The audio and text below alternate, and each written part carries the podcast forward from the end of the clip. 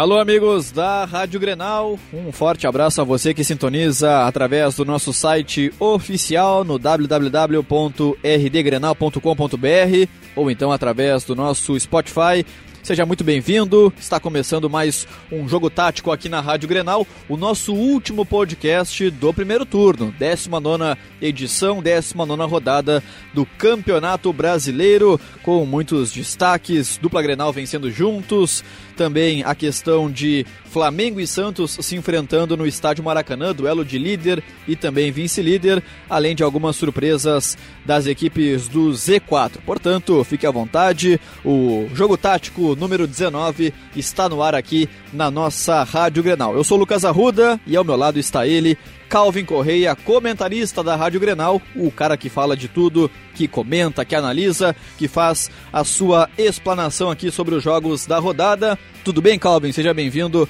ao nosso jogo tático 19 desta temporada. Tudo certo, Lucas Arruda. Um abraço a todos os ouvintes ligados em mais um jogo tático aqui da Rádio Grenal para falar sobre essa última rodada do primeiro turno do Campeonato Brasileiro, com o tão aguardado confronto entre Flamengo e Santos e uma rodada também boa é, no sentido de que é, tivemos quase nada de polêmicas de arbitragem, então mais tempo para a gente analisar o jogo em si e algumas equipes surpreendendo da parte de baixo da tabela de classificação, conseguindo pontuar, enfim, tornando a vida de quem está na zona do rebaixamento mais competitiva. Enfim, muitos assuntos, muitos destaques para a gente trazer em mais uma edição aqui do Jogo Tático da Rádio Grenal. Muitos destaques, né, Calvin? É verdade. Então vamos, sem perder tempo, a análise dos 10 jogos da rodada.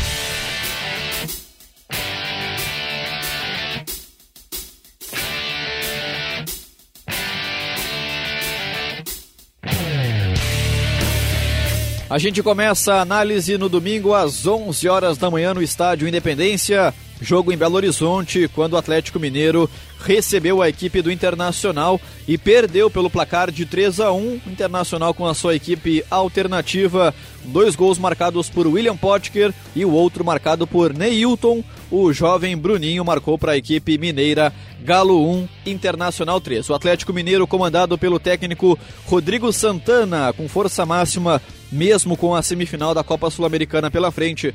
Esteve em campo com Cleiton, Patrick, Léo Silva, Hever e Fábio Santos, Ramon Martinez, Elias e Bruninho, Vinícius, Tiará e Ricardo Oliveira.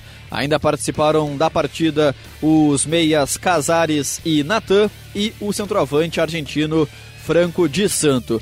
Já o internacional do técnico Odair Helman com a equipe reserva esteve em campo com Danilo Fernandes, Heitor, Klaus, Emerson Santos e Zeca, Richelle Nonato e Neilton, Guilherme Parede, Rafael Sobis e William Potker. Ainda participaram do jogo os meias Sarrafiore e também José Aldo, além do meia atacante Johnny. Atlético Mineiro 1, Calvo Internacional 3. O Inter, mesmo com foco na Copa do Brasil, subindo para a quarta colocação, está dentro do G4 neste momento. E o Atlético Mineiro caindo é o nono na tabela grande vitória e grande atuação do Inter, né? Jogando fora de casa diante do Atlético Mineiro, com equipe reserva ainda. O Oder Helma mandou a campo, né? Pensando na, na Copa do Brasil.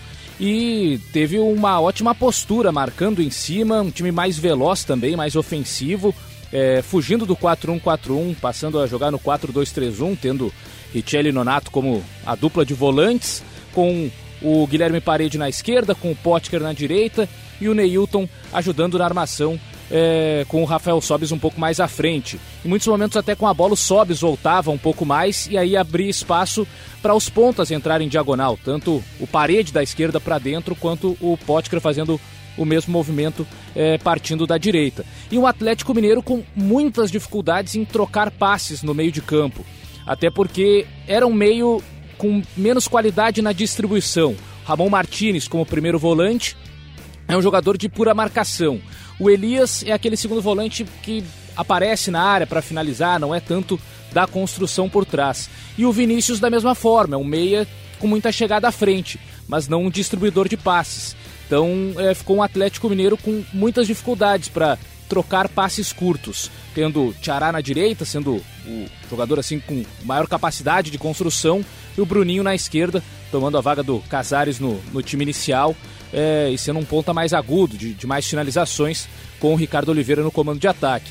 Mas foi um Galo que até teve a primeira chegada mais perigosa num cruzamento do Tiará é, pro Bruninho de cabeça exigiu uma boa defesa do Danilo Fernandes, mas de resto na primeira etapa o Inter foi superior, é, sempre marcando lá em cima ou então é, marcando no meio de campo, mas saindo em velocidade nos contra-ataques. Guilherme Parede foi o principal finalizador do, do primeiro tempo, aquele que mais teve é, conclusões, e aos poucos o Inter foi ah, chegando com mais perigo, o Heitor se soltando bastante pelo, pelo lado direito, né? o, o Zeca mais uma vez é, sendo testado na lateral esquerda e deu boa resposta, mas o que mais chamou atenção foi o Heitor na lateral direita, com personalidade, indo à frente, finalizando de fora da área para uma boa defesa do Cleiton e depois o, o Inter abrindo o placar, uma jogada com o Nonato conduzindo por dentro. Ele até perde a bola no primeiro momento, mas não desiste, batalha, recupera e aí naquele bate-rebate o Hever, pressionado pelo Richelli, acaba é, se livrando da bola, mas muito mal, jogando para trás. E o Potker com aquele cabeceio curva, né? Que a bola pega no chão, tá tomando a direção, é, indo para fora e acaba com a curva é, indo no canto do, do Cleiton, que não conseguiu fazer a defesa. E o Inter ali abrindo o placar e já era mais perigoso do que o Atlético Mineiro naquela altura do jogo. E no segundo tempo, o Rodrigo Santana foi obrigado a mexer, né? Duas trocas, uma era é, muito necessária a entrada do Casares para ser esse cara da distribuição de passes. O escolhido para sair foi o Ramon Martinez, com isso o Elias acabou jogando como primeiro volante na segunda etapa e depois também, ainda no intervalo, a entrada do Di Santo no lugar do Ricardo Oliveira, um centroavante mais de área mesmo, né, para batalhar pela bola cruzada é, na área. O Ricardo Oliveira até sai um pouquinho mais, o Di Santo é, com mais presença até mesmo física dentro da área. É, mas de pouco adiantou o Inter no segundo tempo, nos contra-ataques conseguiu matar o jogo. Primeiro com o Potker recuperando uma bola no campo de defesa, o Heitor lançando o Rafael Sobes, e aí o Sobes em velocidade, o que até não é a característica dele, mas diante de uma defesa muito lenta, muito envelhecida, como a, a do Atlético Mineiro, né? Se a gente for pegar aí Patrick, é, Leonardo Silva, Hever, Fábio Santos, todos já jogadores mais experientes. O Patrick até tem mais recuperação, mais velocidade, mas os outros três é, com muita lentidão. E aí o Sobis até conseguiu, mesmo também não sendo um jogador tão veloz, botar na frente e fazer assistência para o Neilton chegar chutando de primeira e marcar o segundo gol. E depois o Atlético até teve um, momentos de pressão em cruzamentos na área. É, o Tiará, mais uma vez, cruzando uma bola perigosa, com o de Santo finalizando para a defesa do Danilo Fernandes. E logo na sequência, no escanteio, a bola que sobrou para o é, Leonardo Silva também cabecear com aí uma grande defesa do Danilo, salvando ela praticamente em cima da linha. E no outro contra-ataque, o 3 a 0 do Inter, um passe esticado do, do Heitor e o Fábio Santos já estava tentando bloquear o passe. Isso fez com que a bola chegasse ao Potker para disputar com o Hever.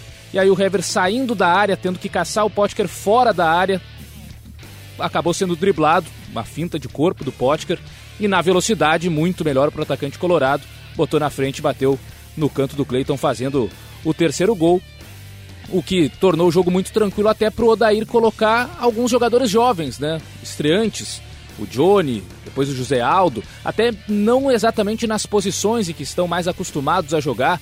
O Inter na reta final ficou com o Sarrafiore meio que de centroavante, com o Nonato próximo ali, José Aldo jogando aberto pelo lado direito, é mais um meia central, o Johnny é, como um, um, volante ali, é, mas para dar rodagem para esses garotos, já que era um jogo bastante tranquilo. E o Atlético só foi descontar já nos, nos minutos finais, um chute de longe do Elias, com o Klaus não conseguindo afastar totalmente. E aí a bola sobrando para o Tiará disputar pelo alto com o Zeca, dois baixinhos, melhor para o Tiará. E o, a sobra de bola com o Bruninho é, para descontar o jogo. Mas ótima vitória e ótima atuação, com uma postura diferente do Inter.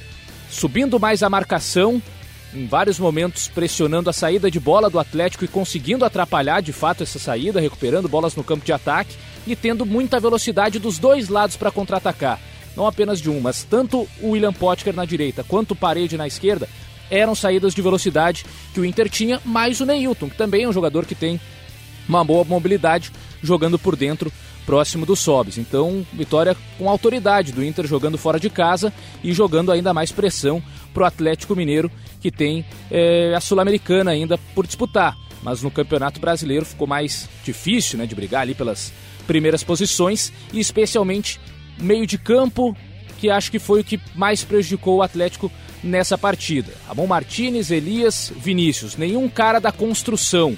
E isso fez com que o Atlético tivesse muitas dificuldades com a bola, errasse vários passes no meio, facilitando também o bom trabalho é, do meio de campo do Inter na marcação.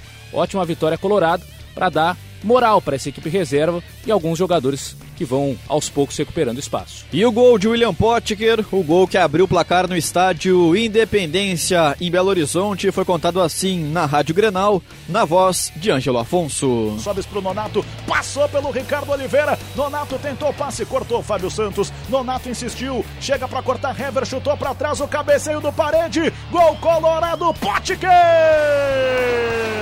Gol!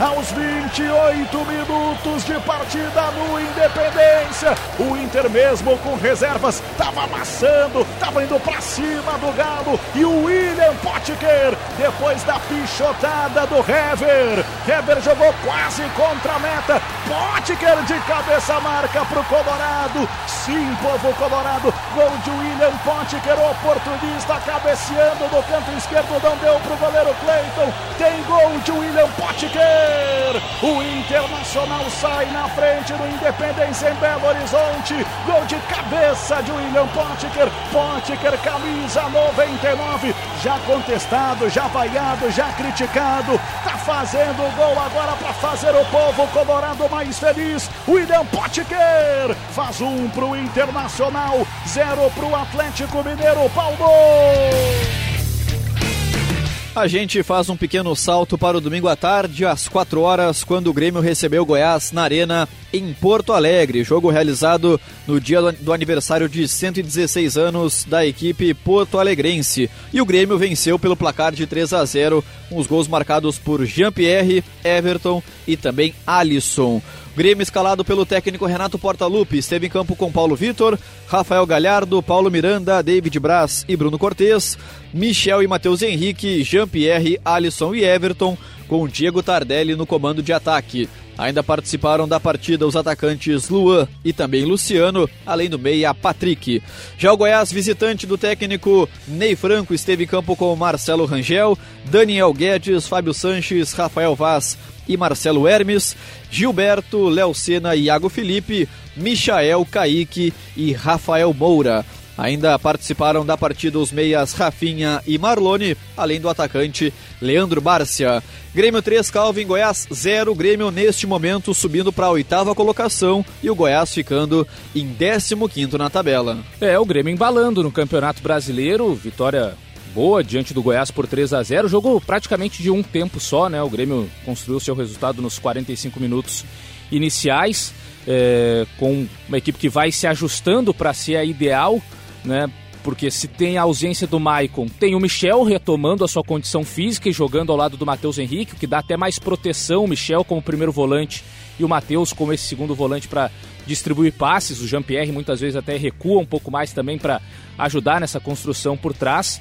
Tardelli eh, ganhando nova sequência eh, na frente, agora na equipe titular, com muita movimentação e aos poucos os demais atacantes vão entendendo também quando o Tardelli vai buscar jogo pelo lado, alguém aparece por dentro. E diante de um Goiás que escolheu uma estratégia com o Ney Franco de fechar bastante o, a faixa central do campo, imaginando um Grêmio que sempre ataca muito por dentro, mas abrindo completamente os lados. Né? O Goiás foi um, um, time muito exposto pelos dois lados do campo, porque a estratégia do Ney Franco foi utilizar três meio-campistas por dentro, no caso Gilberto, Léo Sena e o Iago Felipe, e aí tendo o Michael em alguns momentos voltando pelo lado, mas em outros sendo um meia central, para receber essa bola já com liberdade por dentro e conduzir contra-ataques. E dois centroavantes, Kaique e Rafael Moura, nenhum dos dois fechando muito a marcação. Então eram em muitos momentos três jogadores que não participavam do combate defensivo. E aí três caras que precisavam fazer um balanço de um, uma ocupação de campo muito grande. Então o Grêmio em vários momentos invertia a bola da esquerda para a direita, buscando o Rafael Galhardo, e aí tinha que ter o deslocamento, em alguns momentos do Léo Senna, em outros do Iago Felipe, para cobrir esse espaço. O Galhardo recebia sempre muito livre, com espaço para cruzar. E o mesmo foi acontecendo também do lado esquerdo é, com o Cortez. E com isso o Grêmio foi construindo jogadas pelo lado, forçando o Goiás a ter que fazer esse deslocamento da direita para a esquerda, da esquerda para a direita o tempo todo com menos jogadores que deveria. Geralmente são quatro os marcadores, né? Duas linhas de quatro e dois à frente. Goiás teve três apenas no, no meio de campo, né? A segunda linha. E aí facilitou o trabalho do Grêmio, que também com muita qualidade construiu a sua vitória. Primeiro com o ótimo chute do Jean-Pierre, né? De fora da área, com muita curva, bola pegando na trave, entrando, enfim, golaço do meia gremista. Depois, de novo, uma jogada é, construída ali do, do lado esquerdo, com Everton e, e Alisson é, tabelando. A bola até passando pelo Diego Tardelli e chegando no Cebolinha, que entrou muito rápido dentro da área e, e bateu no canto do Marcelo Rangel. E depois o Goiás, até em uma outra oportunidade, tentou chegar, mas sempre com, com muitas dificuldades no primeiro tempo. E o terceiro gol do Grêmio, numa jogada já bastante característica, esse passe do Jean-Pierre é, entre o lateral e o zagueiro, encontrando o avanço do Bruno Cortes, mas dessa vez com o Cortes acertando o cruzamento, ou acertando a jogada, não apenas se livrando da bola, jogando para dentro da área de qualquer maneira, fazendo passe rasteiro para trás e aí pegando toda a marcação, é, afundando com o Alisson esperando mais atrás para poder finalizar com liberdade e marcar o terceiro gol do Grêmio. Então, a vitória bastante tranquila. No segundo tempo, o Grêmio desacelerou e o Goiás se defendeu de uma maneira melhor também. Foi construindo a partir da entrada do Leandro Bárcia na vaga do Rafael Moura e voltando ao padrão de ter um centroavante, no caso o Kaique permaneceu, e dois caras de lado, Michael e Bárcia. E aí foi um time mais equilibrado do Goiás na segunda etapa e que até chegou a assustar em alguns momentos, algumas é, finalizações. O próprio Rafinha depois entrou na vaga do Kaique, acertou a trave do Paulo Vitor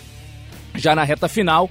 E para o Grêmio valeu os testes né, do segundo tempo, a entrada do Luan no lugar do Matheus Henrique, com o Jean-Pierre mais uma vez terminando o jogo como segundo volante e o Luan como esse meia próximo do, do centroavante, mas um jogo praticamente de, de um tempo só, que o Grêmio construiu com muita tranquilidade esse 3 a 0 e de um Goiás que mais uma vez perde fora de casa, levando muitos gols. Tem sido um problema, já tinha sido assim com o Claudinei Oliveira, inclusive é, um dos motivos da demissão do Claudinei.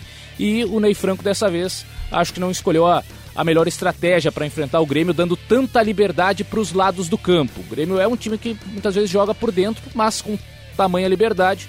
Os laterais até ajudaram bastante. O Galhardo na direita e o Cortez fazendo a jogada do terceiro gol pelo lado esquerdo. O Grêmio vai embalando no Campeonato Brasileiro, até porque não está mais na Copa do Brasil. A Libertadores da América não tem uma garantia de que será o campeão, e aí, se não for campeão, não terá vaga na Libertadores de 2020, a não ser que melhore o seu rendimento, melhore a sua classificação no brasileiro. E nisso o Grêmio está se focando, pelo menos nessas é, últimas rodadas, e conseguindo bons resultados. Já tinha sido assim contra o Cruzeiro, agora até com mais é, tranquilidade também, um tempo só já foi o suficiente diante do Goiás. E o gol marcado por Jean-Pierre, o golaço que abriu o placar na arena no domingo contra a equipe do Goiás, foi contado assim na Rádio Grenal, na voz de Haroldo de Souza. A bola vai sair lá do outro lado. Vai evitar a saída de bola. O menino de Maracanã. Ele vai pro drible. Driblou. Entregou para Jean-Pierre. Negão bateu. E, e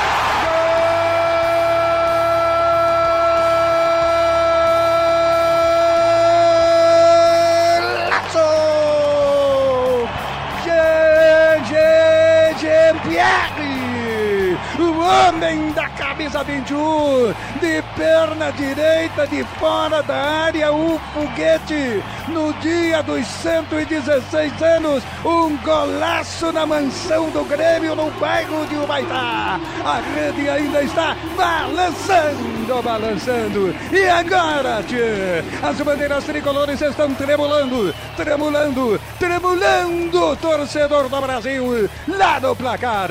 Um para o Grêmio, zero para o Goiás Esporte Henrique Pereira.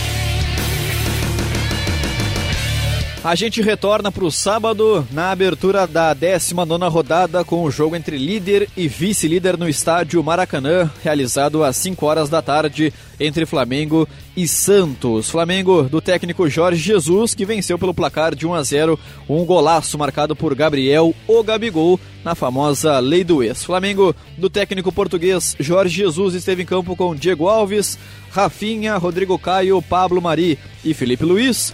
William Arão e Gerson, Everton Ribeiro, Arrascaeta, Bruno Henrique e Gabriel o Gabigol. Ainda participaram da partida o atacante colombiano Berril, além do lateral esquerdo René. Já o visitante Santos do técnico Jorge Sampaoli esteve em campo com Everson, Lucas Veríssimo, Gustavo Henrique e Luan Pérez, Vitor Ferraz, Alisson, Carlos Sanches e Jorge, Soteudo, Eduardo Sacha e Marinho. Ainda participaram do duelo o atacante Uribe, o meia Cueva, além do lateral esquerdo Felipe Jonathan.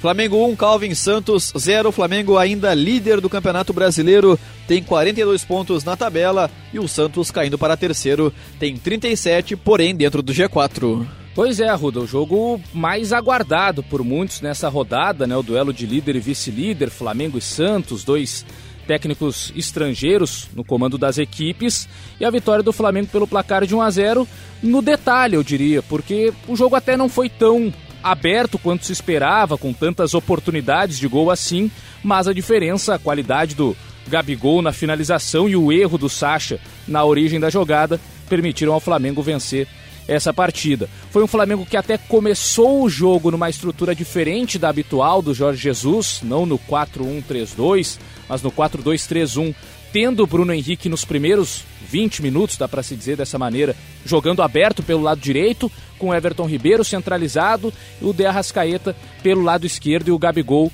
ocupando a posição de centroavante. Um Bruno Henrique que não ficava muito próximo do Gabriel, e sim ocupando mais fixamente a faixa direita de campo e até causando muitos problemas para o Santos, que mais uma vez teve mudanças.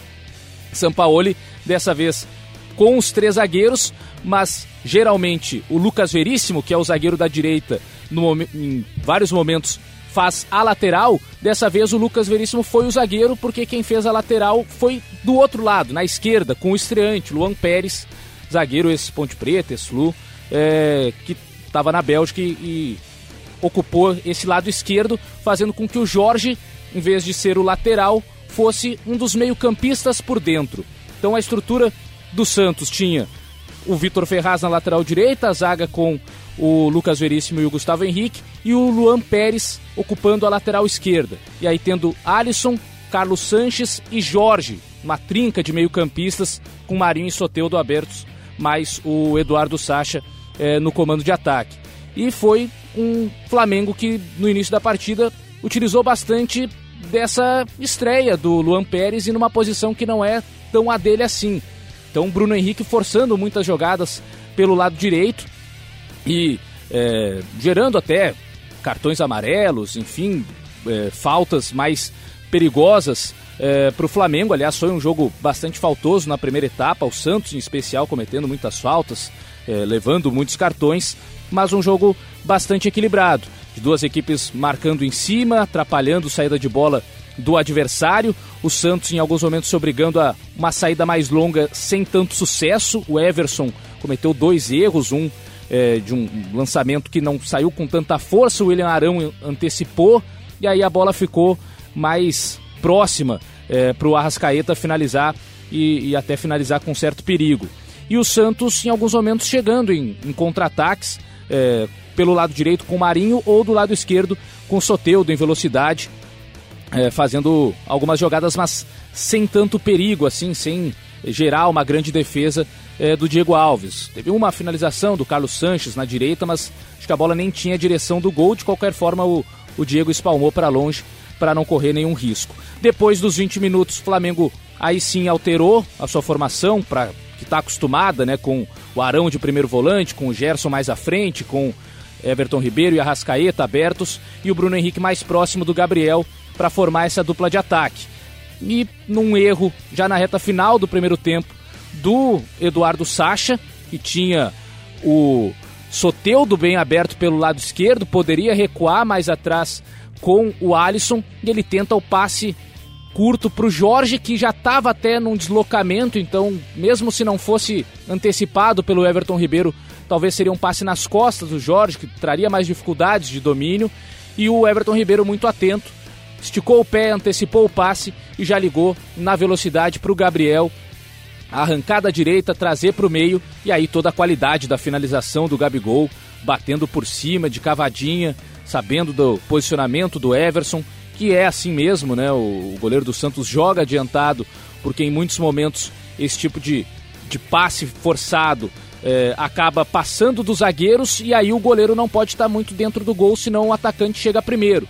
Então o Everson joga como um goleiro livre em muitos momentos. Estava adiantado e aí acho que o, o, mérito maior é da finalização do Gabriel, porque foi praticamente perfeita, né? A bola chega a bater no travessão antes de entrar enfim, muitos méritos para o chute do Gabriel.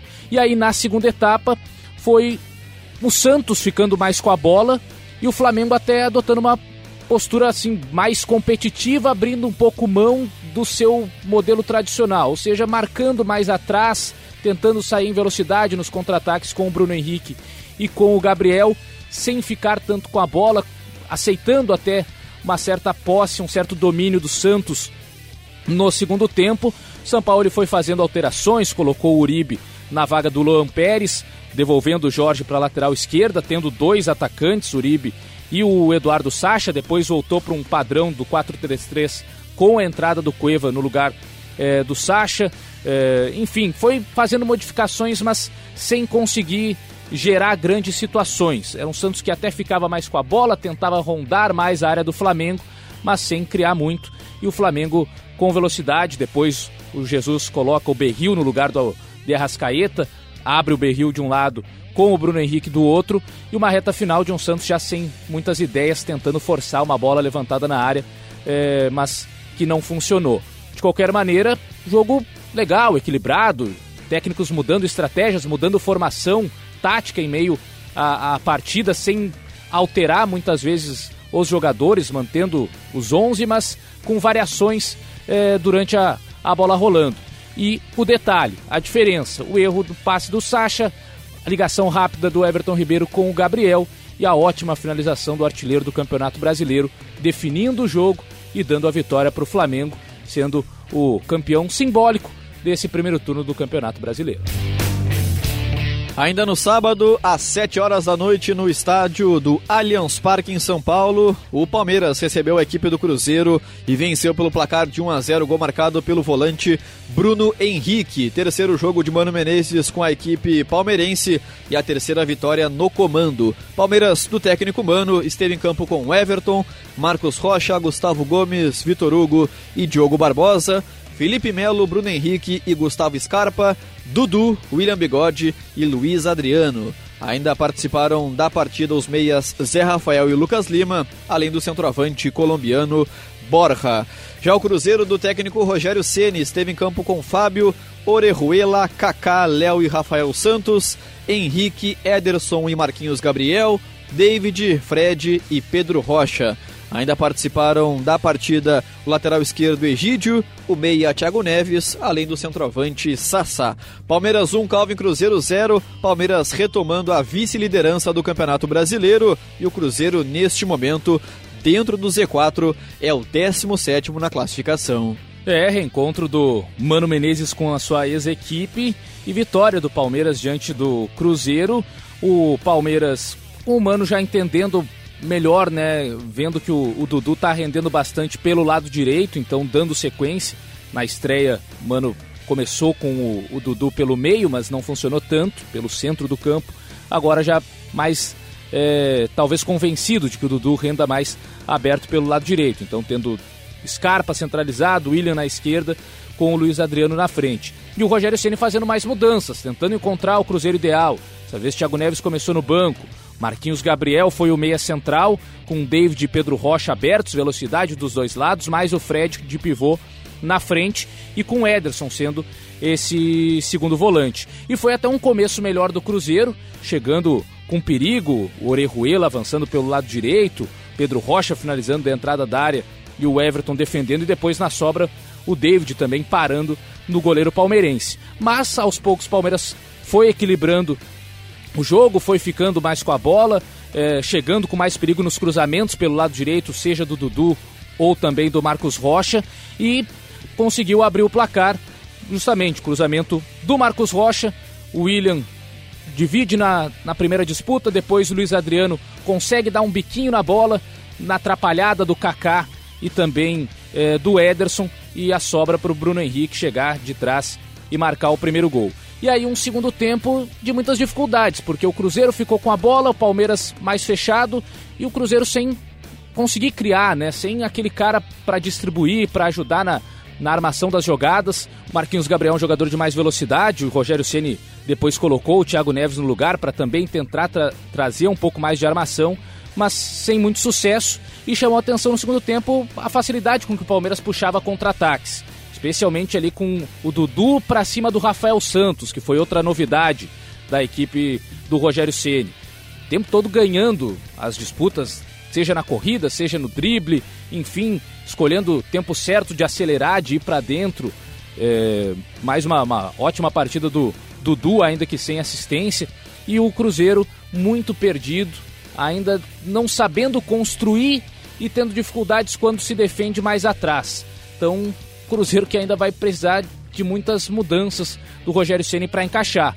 Fez ótimos 10, 15 minutos iniciais. Depois caiu de rendimento e quando o Palmeiras abriu o placar, o jogo pareceu estar tá acabado ali.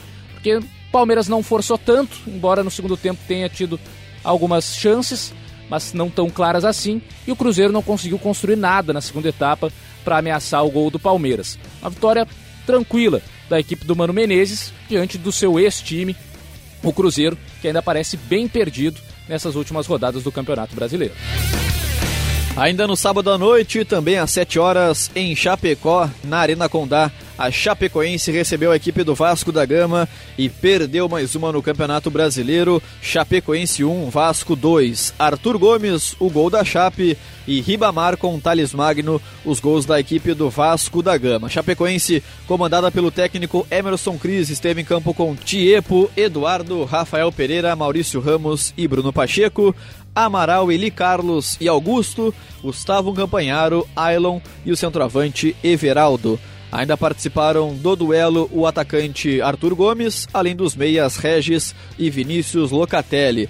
Já o Vasco da Gama do técnico Vanderlei Luxemburgo esteve em campo com Fernando Miguel, Raul Cáceres, Oswaldo Henriques, Leandro Castan e Danilo Barcelos, Richard, Raul e Marcos Júnior, Rossi, Ribamar e Thales Magno. Ainda participaram do jogo os atacantes Marrone e Clayton, além do lateral Henrique. Chapecoense 1, Calvin Vasco da Gama 2. A Chape, neste momento, é a vice-lanterna do brasileiro, 19 colocada, e o Vasco da Gama pulando para o 12 lugar.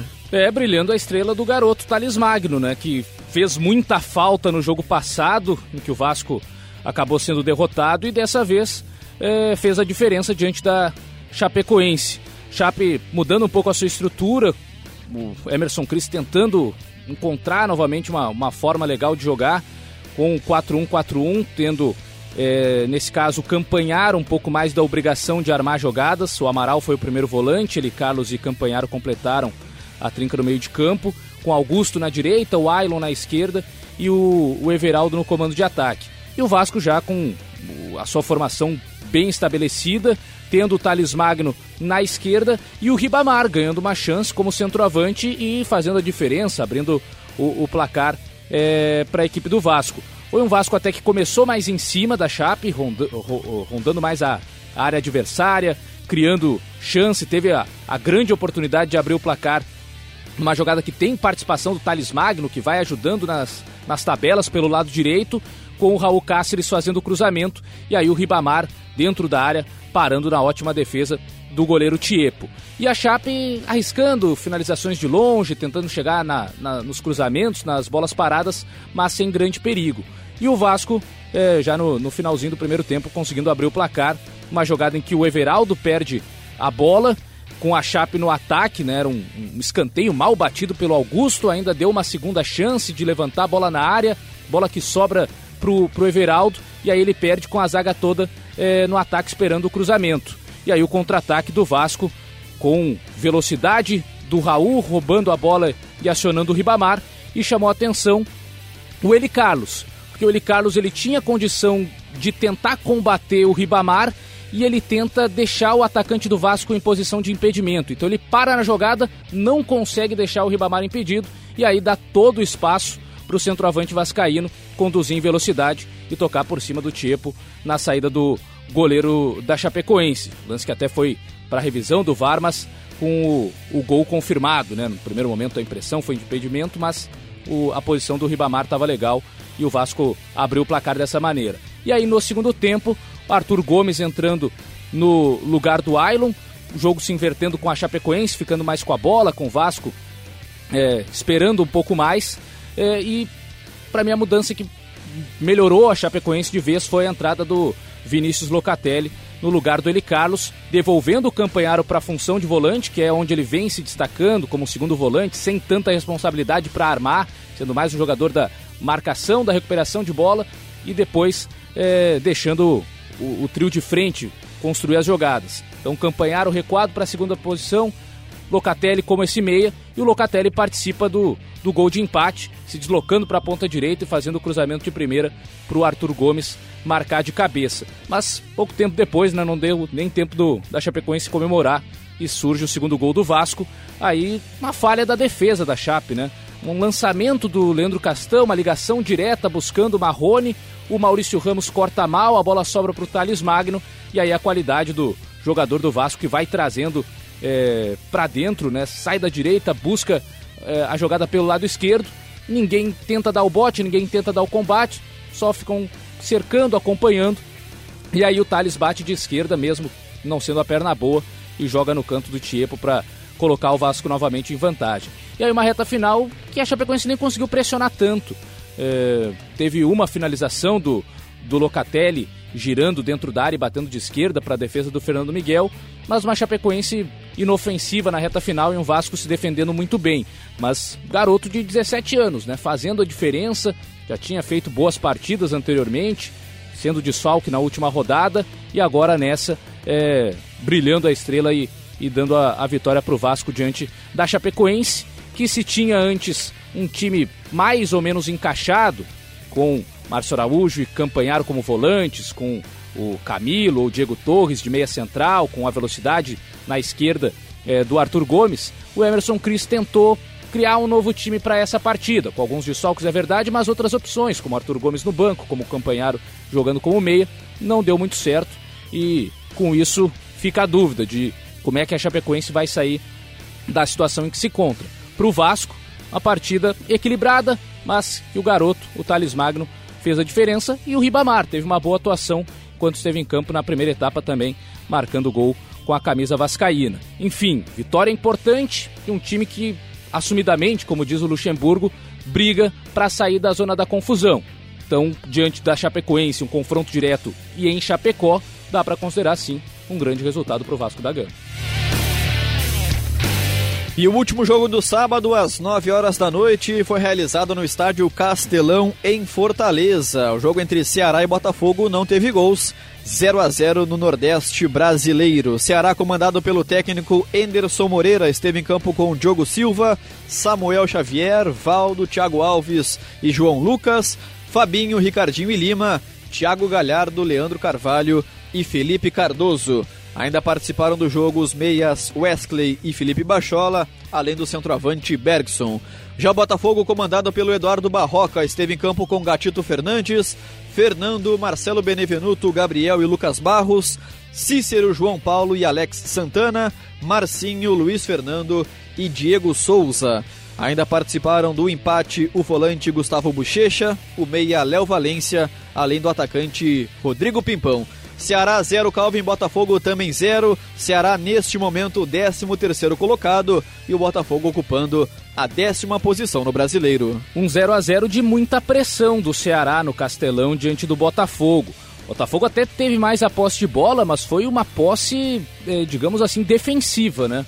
Eh, o Botafogo não criou praticamente nada diante do Ceará e o Ceará parou no Gatito Fernandes e também na falta de pontaria em algumas é, finalizações. O Enderson Moreira dando sequência dessa vez para os pontas, Leandro Carvalho na direita e o Lima na esquerda. O Lima vai ganhando mais sequência pelo lado esquerdo, o lado direito ainda do ataque do Ceará tem um pouco mais de, de rodagem e com, mais uma vez, o Thiago Galhardo e o Felipe Cardoso é, na frente e o Botafogo com o Eduardo Barroca mantendo o Marcinho como ponta direita, né? O lateral jogando mais avançado com o Fernando ocupando a, a lateral direita. Mas foi um Ceará que é, chegava com muita facilidade em contra-ataques ou roubando bola no campo de ataque na saída com dificuldades, aquela saída curta que o Botafogo sempre tenta. E aí teve chances com o Thiago Galhardo, com o Felipe Cardoso. Botafogo não conseguindo levar a bola sequer ao meio de campo. Sempre aquela saída curta com o Cícero, com os zagueiros, os laterais participando. Quando o Ceará subia a marcação, era ou bola quebrada ou passe curto errado para a recuperação do Ceará no campo de ataque. E na segunda etapa, da mesma maneira. Foi um, um jogo é, praticamente igual nos dois tempos. De um Ceará criando chances, aumentando a pressão na reta final. O Felipe Cardoso desperdiçando oportunidades o Ceará também com muitas finalizações erradas, precipitou bastante no, no segundo tempo, chutes de fora da área. E o Botafogo se mantendo na sua estratégia, que parecia ser a de cozinhar o jogo, ficar mais com a bola, mas não para atacar, e sim para se defender. Tem aquela posse em que fica trocando passe no campo de defesa, chega até o meio de campo, em vez de tentar um passe mais arriscado buscando um dos atacantes, não. A bola voltava atrás, mais posse e tentar aliviar a pressão do, do Ceará é um estilo de jogo, muitas vezes até considerado um pouco chato, né? Mas que deu um ponto ao Botafogo num jogo em que o Botafogo não fez por merecer o empate. Mas o Ceará acabou desperdiçando muitas oportunidades que, que criou. É, o Enderson buscou alternativas na segunda etapa, colocou o Wesley, por exemplo, que é mais um meia que joga pelo lado. O Felipe Silva, né, o Felipe Bachola também entrou, criou algumas chances, enfim.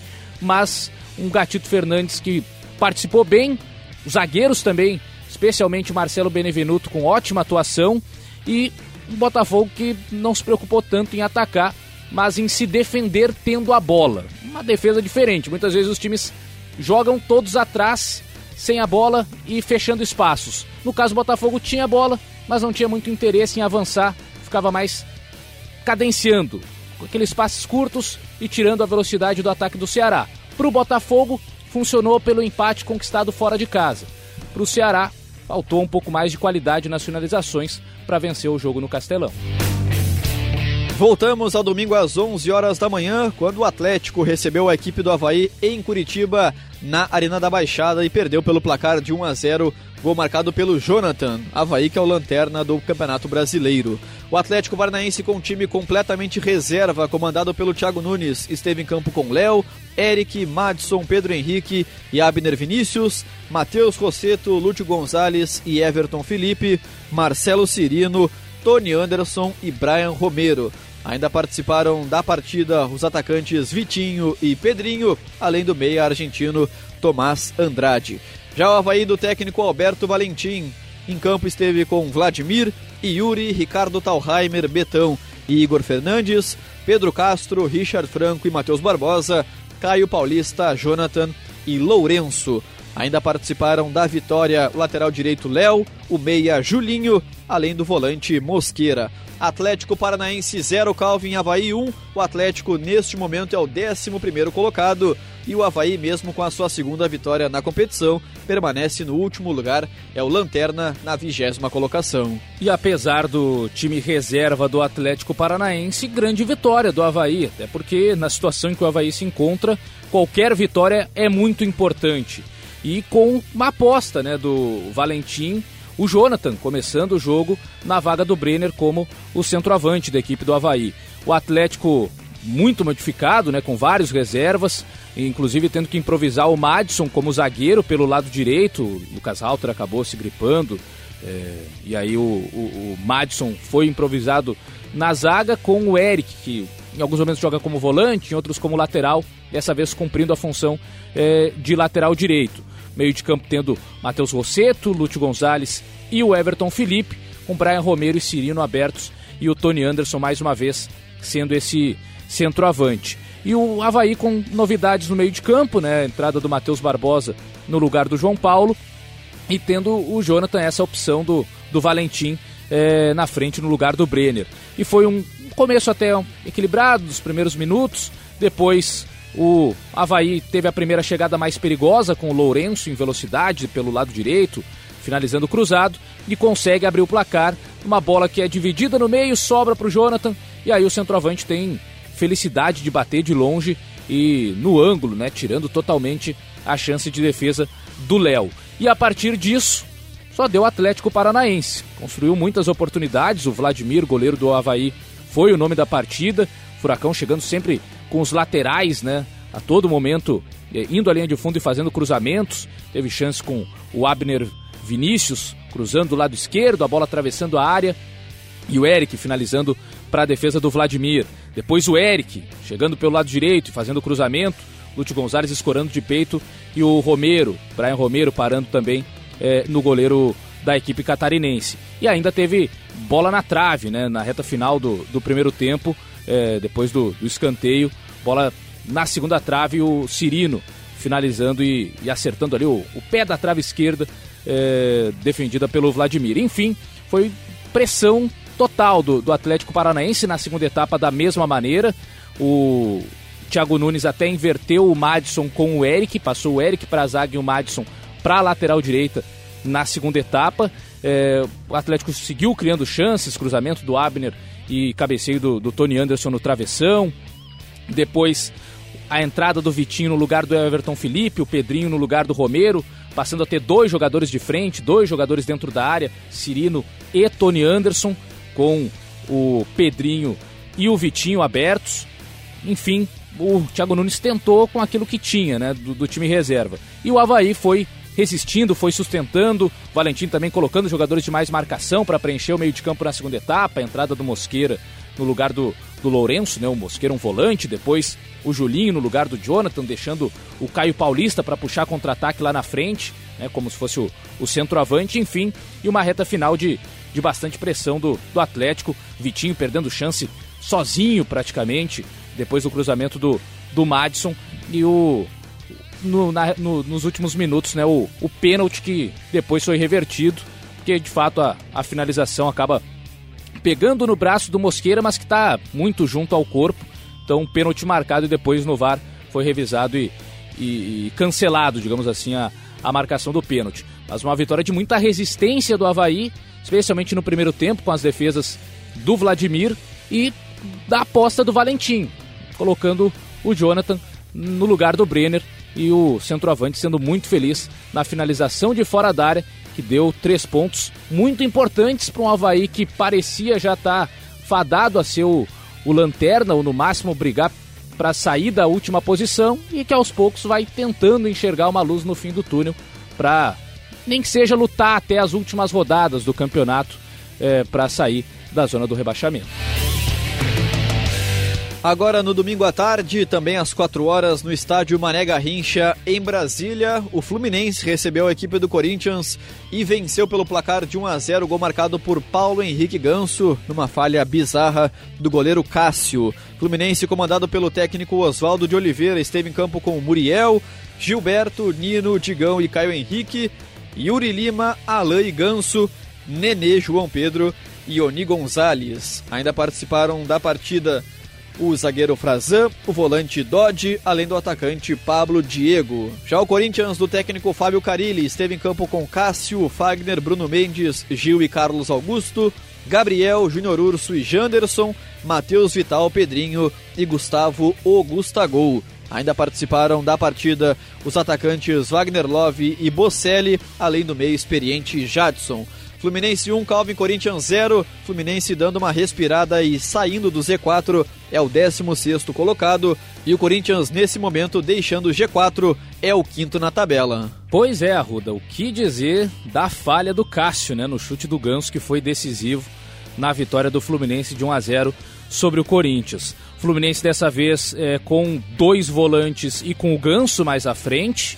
Ganso e Nenê jogando juntos, mas o Nenê fazendo a função de lado de campo e o Ganso como meia central, então tendo Yuri e Alan como dupla de volantes, o Yuri segurando um pouco mais, o Alan até tendo mais liberdade para ser esse segundo volante, com o Fernando Diniz, era o Alan, o cara que iniciava as jogadas como esse primeiro volante, até muitas vezes próximo aos zagueiros.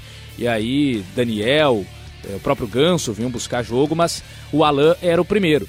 Nesse caso, o Yuri protegeu um pouco mais e o Alan com mais liberdade para ocupar um pouco mais o campo de ataque. Tendo o Nenê na direita, o Johnny Gonzalez na esquerda, o Ganso centralizado com o João Pedro lá na frente. E o Corinthians mantendo seu 4-1-4-1, tendo a novidade do Janderson aberto pelo lado esquerdo e o Gustavo, né, o Gustavo no comando do ataque.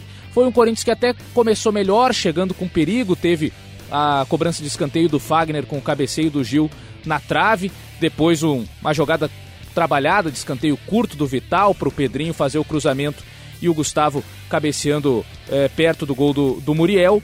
E aos poucos o Fluminense foi ficando mais com a bola na primeira etapa, mas com dificuldades para criar, para gerar é, movimentações é, que pudessem aproximar o Fluminense da, da área do Corinthians.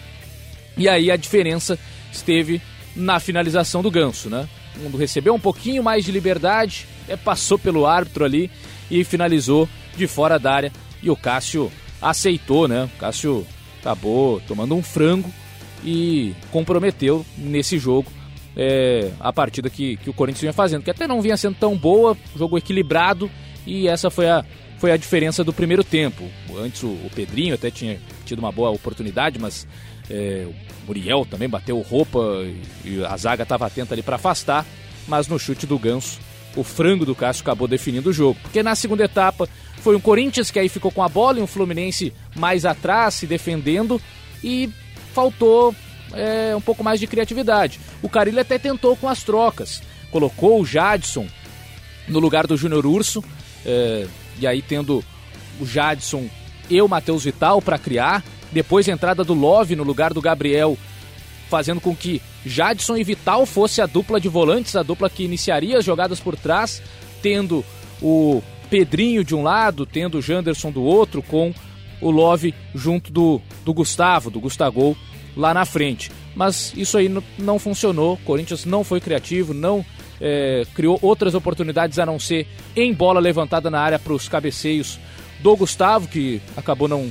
não gerando tanto perigo assim, cabeçadas próximas e tal, mas sem exigir uma grande defesa do Muriel. E aí na reta final o Fluminense conseguiu é, administrar, entrou o Pablo Diego na vaga do Ganso, o Nenê virou meia central, o Pablo Diego é, com a velocidade pelo lado direito e o Corinthians desesperado na reta final, até o Gil foi para a área. Enfim, mas foi um time que, apesar de jogadores de qualidade técnica no meio de campo, se limitou nos últimos minutos a levantar a bola na área de qualquer jeito, buscando o Gil, buscando, buscando o, o Gustavo, enfim, time sem muito repertório, né? Sem muito muitas jogadas diferentes na parte ofensiva. Facilitou a defesa do Fluminense se livrar, ficar rebatendo bola uh, até acabar o jogo. E uma vitória importante. O Fluminense não jogou bem, criou muito pouco. No primeiro tempo teve uma cobrança de falta do Nenê e o chute do Ganso, que nem dá para dizer que é uma grande oportunidade, porque era uma bola muito fácil do Cássio defender. E aí no frango do goleiro corintiano veio a vitória da equipe comandada pelo Oswaldo Oliveira. Não foi um bom jogo do Fluminense, nem um bom jogo do Corinthians também.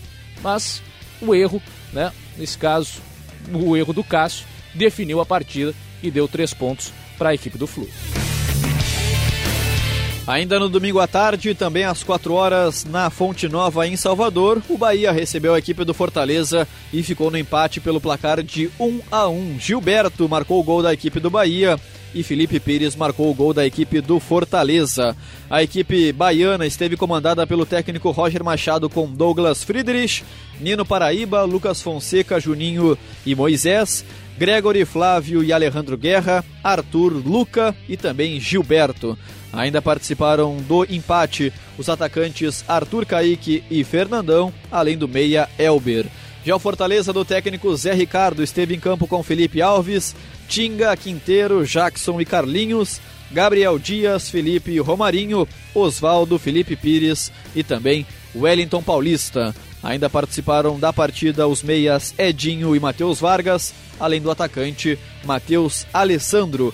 Bahia 1, Calvin Fortaleza também 1. Bahia, neste momento, é o sétimo colocado na tabela e o Fortaleza, por sua vez, é o décimo quarto. É empate em 1 a 1 entre os tricolores nordestinos, com o Zé Ricardo tentando aproximar um pouco mais, pelo menos, o esquema tático daquele que era utilizado pelo Rogério Ceni, com 4-4-2 ou parece um 4-2-4, apesar do retorno dos pontas a todo momento, mas tendo a ausência do Juninho, né, que é fundamental, era fundamental no esquema do, do Rogério. Então, Gabriel Dias tem uma característica diferente. Obrigava o Felipe a ser um pouco mais esse distribuidor pelo meio de campo, mas tendo velocidade pelos lados, né? Com o Romarinho do lado esquerdo, com o Felipe Pires pelo lado direito e o Oswaldo trabalhando mais por dentro junto do Wellington Paulista. Então, um esquema mais parecido. Menos o meio de campo menos preenchido, mas tendo mais velocidade, tanto pelos lados quanto até nas construções é, por dentro. E foi dessa maneira que o Fortaleza abriu o placar. Um passe errado do Guerra no início da jogada, o Guerra ganhando oportunidade na equipe do Roger mais uma vez, né, nessa mudança dos jogadores em casa e fora, né, que parece já ser um, um, um pouco do padrão. É, fora de casa, joga o Ronaldo ao lado do Gregory e do Flávio. Em casa, o Bahia que precisa ser um pouco mais criativo, aí sai o Ronaldo e entra o Guerra. Mas foi o Guerra quem errou o passe no início da jogada, e aí o Oswaldo recebendo por dentro, arrancando em velocidade e fazendo o passe na medida, na hora certa, para o Felipe Pires chegar pelo lado direito e tocar na saída do Douglas, que até saiu, mas não fechou tanto o, o espaço da finalização do Felipe, né? Ele acabou é, se jogando um pouco mais para o lado esquerdo, onde talvez até se pegasse nele a bola nem teria a direção do gol e abriu demais o outro canto. E aí o Felipe foi muito inteligente e preciso na finalização, tirando do goleiro da equipe do Bahia. Mas logo depois, né, no lance seguinte praticamente, o Bahia empatou o jogo na jogada do Arthur pelo lado direito, é, fintando o Carlinhos e aí sofrendo o pênalti pro, pro gol marcado é, pelo Gilberto. E depois foi um jogo bastante equilibrado. É, de um Bahia que avançava, mas nem tanto, sabendo da velocidade no contra-ataque do Fortaleza. E de um Fortaleza que buscava acelerar, mas não tinha muito espaço também, com o Bahia marcando forte. Então foi um jogo equilibrado de poucas ocasiões é, depois dos gols, tanto no primeiro tempo quanto na segunda etapa, em que o Bahia até variou um pouco mais, tendo o Guerra é, começando na linha do Flávio, né? Começou o Bahia com Gregory, Flávio e Guerra, com sendo o Gregory o primeiro volante, Flávio e Guerra um pouco mais à frente. Depois o Flávio se alinhou mais ao Gregory, até pelo lado esquerdo, como volante da esquerda, e deu liberdade para o Guerra ser o, o meia central. Mas não mudou muito na prática, né, em relação a, ao Bahia criar oportunidades. Depois o Roger foi colocando atacantes, colocou o Arthur Caíque, colocou o Fernandão, fez eh, dois centroavantes na reta final, né? Fernandão e, e, Gilberto, mais o poder de, de entrada na área também do Arthur, do Arthur Caíque eh, pelo lado do campo. E o, o Fortaleza eh, não conseguiu criar tanto na segunda etapa, finalizando algumas vezes de fora da área, sem muito perigo. A última, até uma cobrança de falta do, do Jackson, que chegou a passar ali perto, né, por cima do gol é, do Douglas, mas foi um jogo mais equilibrado na segunda etapa e até de maior iniciativa do Bahia, mas com o Fortaleza se fechando bem. De qualquer maneira, um bom resultado para o Fortaleza, se a gente for pensar que o time é, do Zé Ricardo precisa pontuar a todo momento e especialmente fora de casa para se manter na, na primeira divisão e do Bahia que poderia ter feito pouco mais, mas também parou aí numa uma boa marcação é, da equipe do Fortaleza. De qualquer maneira, um jogo agradável de se ver, né? Com bola no chão, uma atmosfera legal também, um bom público é, na Fonte Nova e o um empate é, que acaba por tirar um pouco da campanha brilhante que vinha fazendo o Bahia em casa e nas últimas rodadas, né, uma arrancada muito boa, mas que dá mais confiança para o Fortaleza do Zé Ricardo jogar nesse esquema. Talvez o Zé Ricardo a partir de agora comece a jogar um pouco mais sem preencher tanto o meio de campo, a faixa central do campo, mas dando mais liberdade para os pontas e para a velocidade. Funcionou com o Oswaldo construindo a, a jogada do gol pro Felipe Pires e ainda tendo o Romarinho também de velocidade. É, vamos ver o que vai acontecer nas, nas próximas rodadas, se vai ser realmente esse o, o caminho do Zé Ricardo, até porque o do Roger já está muito bem padronizado o jeito de jogar do Bahia. E o último jogo da rodada aconteceu no domingo às 7 horas da noite no estádio Morumbi em São Paulo, quando o São Paulo recebeu a equipe do CSA e apenas ficou no empate pelo placar de 1 a 1. Reinaldo gol da equipe paulista e Hector Bustamante o gol da equipe do CSA, mais uma zebra no Campeonato Brasileiro. São Paulo comandado pelo técnico Cuca com Thiago Volpe, Daniel Alves, Bruno Alves, Arboleda e Reinaldo, Tietê, Lisiero e Hernanes, Anthony, Everton e também o atacante Pablo. Ainda participaram do jogo os atacantes Toró e Alexandre Pato, além do meia Igor Gomes. Já o CSA do técnico Argel Fux esteve em campo com Jordi, Dauan, Alain Costa, Luciano Castan e Carlinhos, Naldo, João Vitor e Euler, Hector Bustamante, Apodi e também Alexandro. Ainda participaram do empate o volante Jean Kleber e os atacantes Bruno Alves e Alisson Safira. São Paulo 1, Calvin CSA também 1. São Paulo neste momento caindo para a sexta posição, mas ainda dentro do G6. E o CSA é o 18 colocado dentro do Z4. Que resultado, né, do CSA e por muito pouco não foi uma vitória diante do São Paulo no Morumbi, empate nos instantes finais com o gol do do Reinaldo, mas um São Paulo diferente, dessa vez com o Daniel Alves jogando de lateral direito, tendo Tietê e Lisiero como dupla de volantes, com o Anthony na direita, com o Hernanes como meia central, não com tanta obrigação de, de voltar a todo momento e mais centralizado, até na marcação se aproximando do Pablo, né, naquela, naquele momento sem bola para fazer os, os dois da frente, o Everton na esquerda e o Pablo tendo mais uma oportunidade, né? voltando de lesão novamente é, no comando de ataque. E o Argel Fux mantendo um pouco da estrutura do, do CSA do jogo passado, é, o Apodi de novo sendo esse ponta esquerda, o Bustamante na direita, sem o Jonathan Gomes, que é fundamental nessa equipe do CSA, o Argel encontrou uma solução inusitada, até o Euler.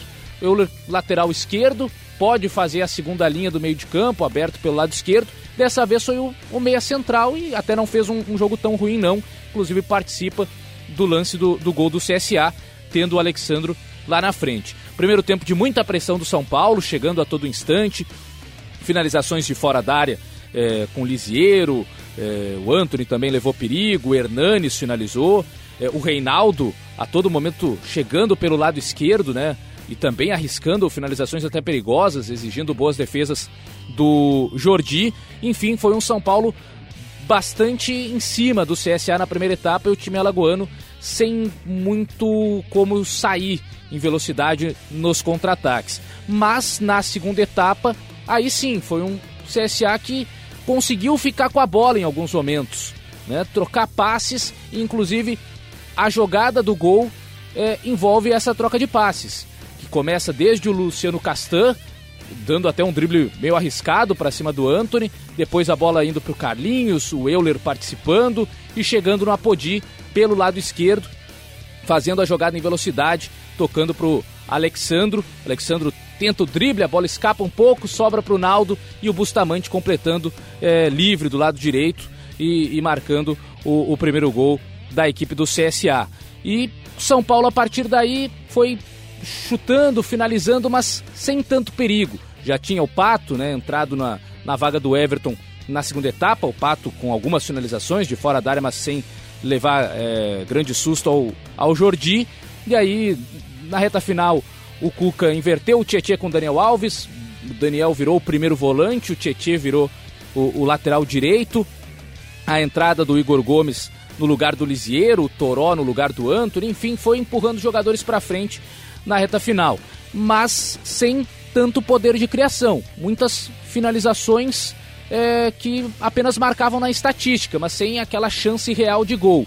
E aí o Jordi acabou falhando no, no lance do gol de empate do, do São Paulo. Ele já tinha dado alguns sustos é, em momentos do primeiro tempo, saindo bastante do gol, até não na pequena área, muitas vezes na marca do pênalti, enfim, algumas saídas mais longas e que é difícil do goleiro se recuperar caso erre o tempo.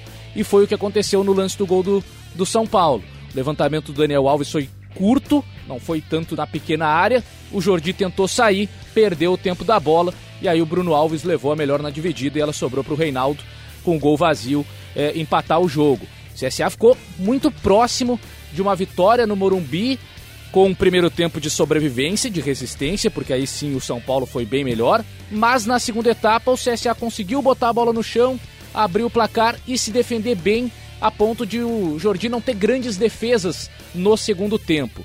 Mas na reta final acabou falhando na escolha de sair do gol é, e permitindo o empate do São Paulo com o Reinaldo. Mas um jogo, assim, é, ruim do São Paulo. Primeiro tempo, ok, era o que se esperava. São Paulo contra o CSA, pressão da equipe é, dona da casa. Mas o segundo tempo sem muita criatividade.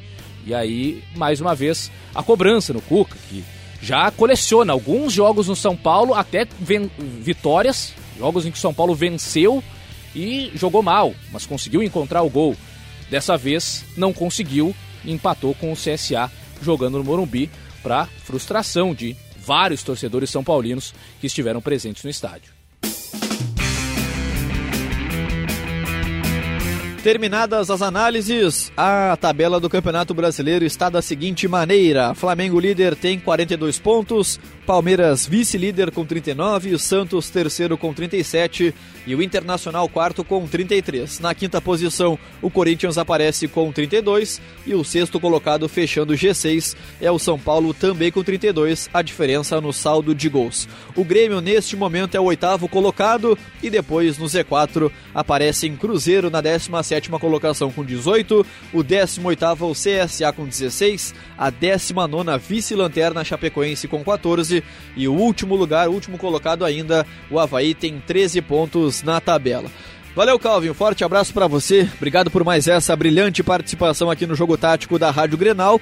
E, né, temos um encontro marcado agora no nosso próximo Jogo Tático, começando, abrindo o segundo turno na nossa vigésima edição de 2019. Valeu, Calvin. Valeu, Lucas Arruda. Valeu a todos os ouvintes que estiveram conosco até este presente momento em mais um Jogo Tático da Rádio Grenal. O primeiro turno foi para conta e a gente aguarda ansiosamente, já está chegando, na verdade, o segundo turno do Campeonato Brasileiro que promete ainda mais emoção, né? Briga na parte de cima, briga na parte de baixo, as mudanças de técnicos que geralmente acontecem, enfim, deve ser um segundo turno bastante emocionante, até mais disputado ainda do que esse primeiro turno, já que envolve reta final decisiva, com vagas de Libertadores também, vagas de Sul-Americana, enfim, muitas situações para se definir no Campeonato Brasileiro. E a gente sempre estará aqui para é, repercutir e analisar cada rodada do Campeonato Brasileiro aqui no Jogo Tático da Rádio Grenal. Arruda. É verdade, Calvin. Estaremos aqui até o final do Campeonato Brasileiro repercutindo todos os jogos da competição. Forte abraço, Calvin, e um forte abraço ainda mais especial para você que esteve conosco